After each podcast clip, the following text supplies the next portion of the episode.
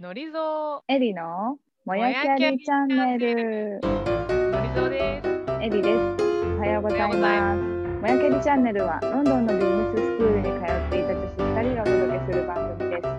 20代、30代の女性が自分らしく前に進んでいけるよう背中を一押していけたらと思っています。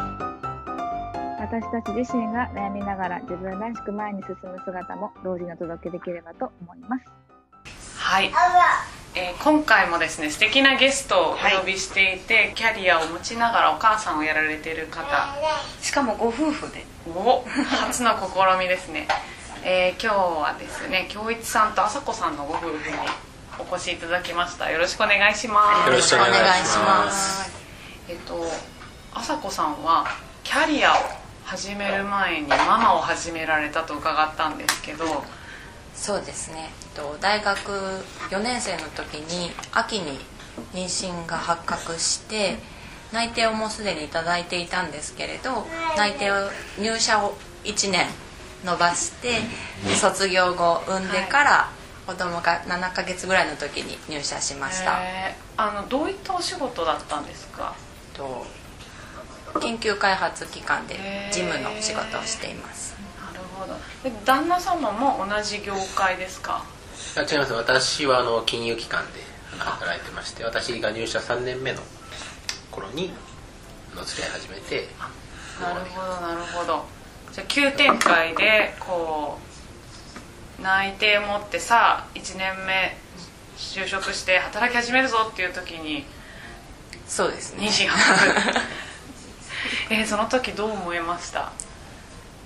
産もすごいシンプル。うもうもうもうでしたね。ねあまり迷いはなかったですね。へそこからいろいろ会社とネゴシエーションをしたりとか、家族に報告したりとか。してでえっ、と産あ産休っていうよりは入入社社を遅らせてっていうことですね。入社を遅らせてなんかこう出産っていう大変なこう作業というか、まあ、乗り越えている間に周りの同級生はみんな働き始めてるわけじゃないですか。どんな気分でした？もう子育て自体も周りと隔絶されてしまっているので辛かったし家で。家ではい。あの実家も遠いので基本夫は家に帰ってこない。間一人で子供と向き合うこと自体も辛かったし他の友達がみんな仕事もすごいするしいっぱい遊んでる時期、はい。私は家で。確かになんか楽しそうな飲み会行ったりとか、そういうのみんなこう社会人になって初めてね、お金が自由になって多少ね買い物。弾ける時期だったんですね、ね。えーそんななんか旦那さんは金融機関でお忙しい生活されてそうですね。基たんですよね本的にもうよ深夜まで毎日みたいな仕事をして深夜まで。でじゃあ本当にあんまりあの朝子さんは一人で割と、そうですね。なるほど。それは結構モヤモヤしそうですね。もうモヤモヤでしたね。親だったん。でなんか仕事それで復帰してからももや,、まあ、もやもやする暇がないぐらい多分あうん。ね忙しくなりますよね。そうモヤモヤはしなくなりました。仕事始めた仕事らうん。世界ができるからすごい大変でてんてこまいであまりその頃の記憶もないぐらいですけど心としては多分ちょっと落ち着いたかな。あーなんか置いてけぼり感がなくなって、私も走ってるうん走ってるから。えーその時はじゃあ結構充実してなんかママだし仕事も頑張ってるみたいな感じでしたか？充実感は感じそれどころじゃない。それどころじゃない。もう必死で走るみたいな。楽しそうにしてたように見えたけどね。働き始めてから。働き始めた方がだよね。やっぱそのここもってた時の思いがあった分、みんなより嬉しい気持ちで仕事に向かって。上がった気がする。海外出張とかも行ってたしね。おおでも年1回ぐらい。うんあでも行ってたし。うんそうそう。その時はどうやってお子さんを？実家に。えー そう。そしたら母親が 鬱になる。円形脱毛症で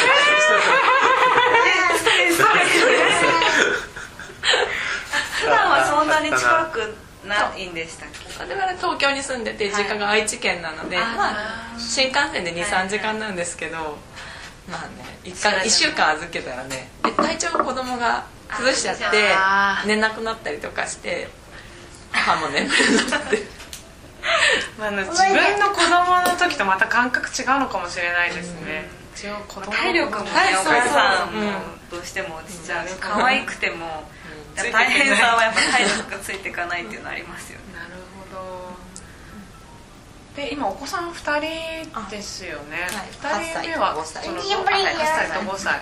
じゃあタイミング的には3年空いてるんですとでもまあ就職して2年が経った頃に産休に入るイメージで3歳差になりました。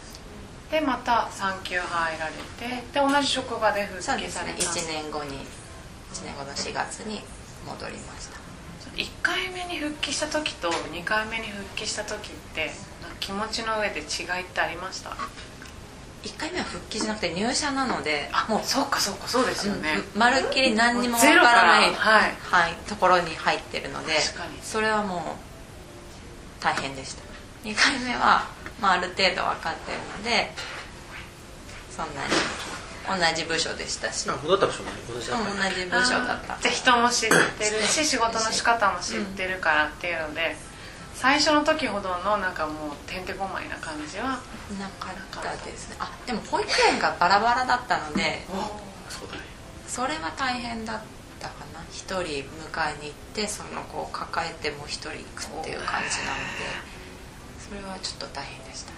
なんか当時ってイクメンみたいなのってあんまりなんか多まだそういう分出始めたぐらい出始めたぐらいのしかも金融機関でお忙しかったら旦那さんもなかなか送り迎え手伝うとかいう感じ？そうですね。ただなんか週に1回ははいなんか僕が行くみたいな。水曜日だったか木曜日だったかきもうそれ決めて、はい。そういうふうに水曜日は早く帰れるようにもお仕事調整したりはしてました、それが唯一の僕のあの家計への貢献って貢献っていうか。それ2人目。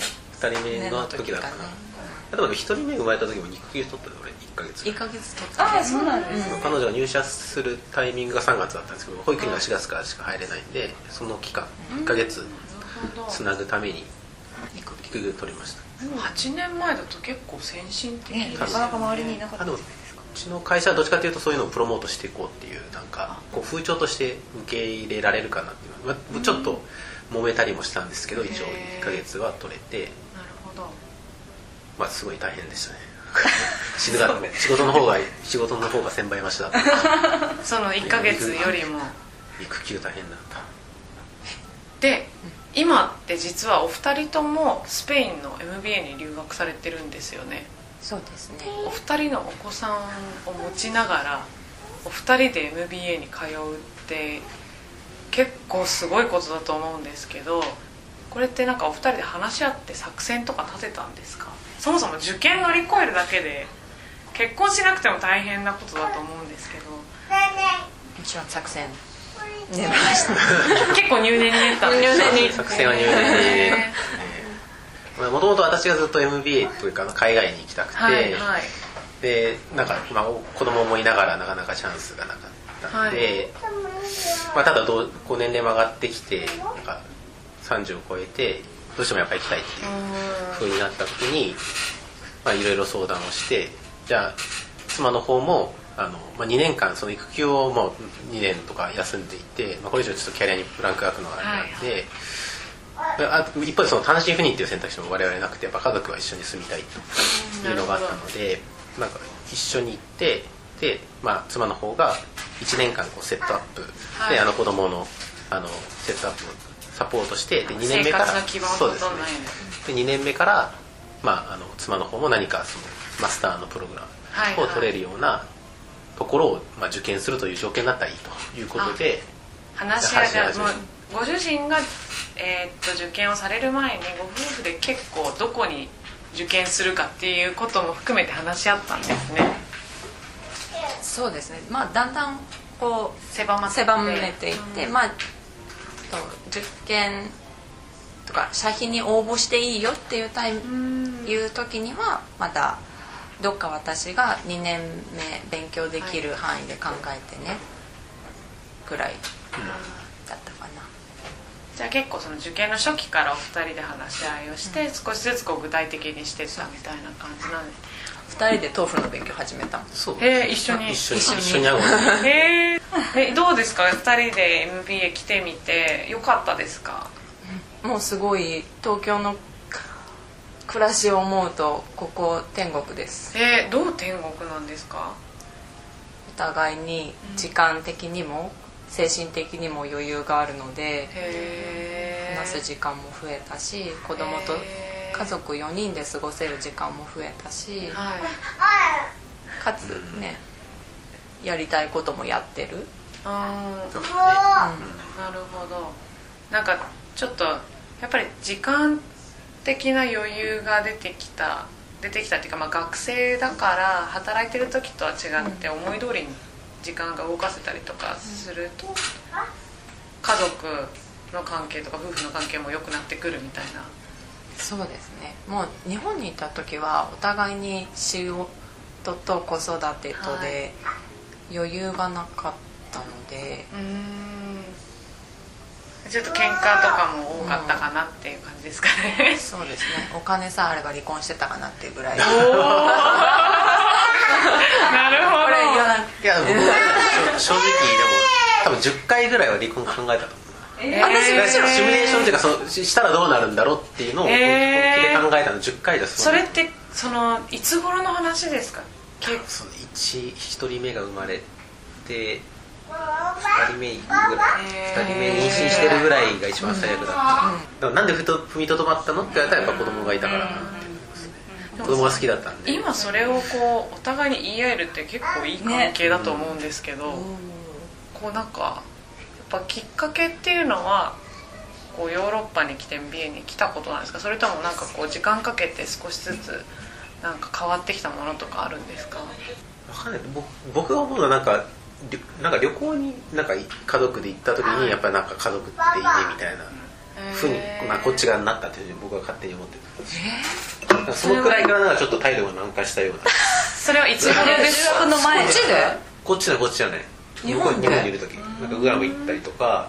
沖縄とか。沖縄とか四国とか。あ四国とか。でもそっか。受験生の時ってさ週に12回はお迎え行ってくれてて、うん。私週に1回は豆腐の勉強して週に1回は飲み会にも行けてたから。ちょっと遊びに行ける時間が増えてたのかも、あじゃあ心のゆとりが時間のゆとりとともに少しずつ増えてきた感じですかね、ちょっと失われた20代を取り戻してたのかもしれない、なるほどなるほど。なるほど。それで少しガスが抜けて なんか感情的にじゃなくてちゃんと意外と家族っていいなみたいなほんわかした幸せを感じるっていうそうですね。言わせてどうしよう。そうね。ほんわかしたした幸せではあんまほんわかしてないもんね。結構ぶ喧嘩したんで、はい。なんか別に、なんて言うんでしょう別にけんぶつかるほどなべなんかまあそれもいい思い出みたいになるじゃないですか、はい喧嘩、はいだから逆にな何も言わないでこうすれ違ってはい。いくのよりもなんか言い合ったりぶつかったりしてた方が結果的に振り返ってみるとなんかそういうこともあったねっていう感じで笑い話。ができるのかな。そもそも MPA いいよっていういうのも結局死ぬまで一緒にいるっていう過程で、うん。ここで彼の夢を却下したら多分なんかあんまりいい関係築けないんじゃないかなっていうのもあって、あのいいよって言ったんですね。最初あんまりノーノーノーノーノーだったんですね。なんもう私もう仕事辞めたくないし、またブランク開くのも嫌だしって言ってノーノーだったんですけどだから多分そのきっと離婚しないんだろう。結婚生活続けるんだろうっていうふうに考えるようになったのが良かったかもしれないです。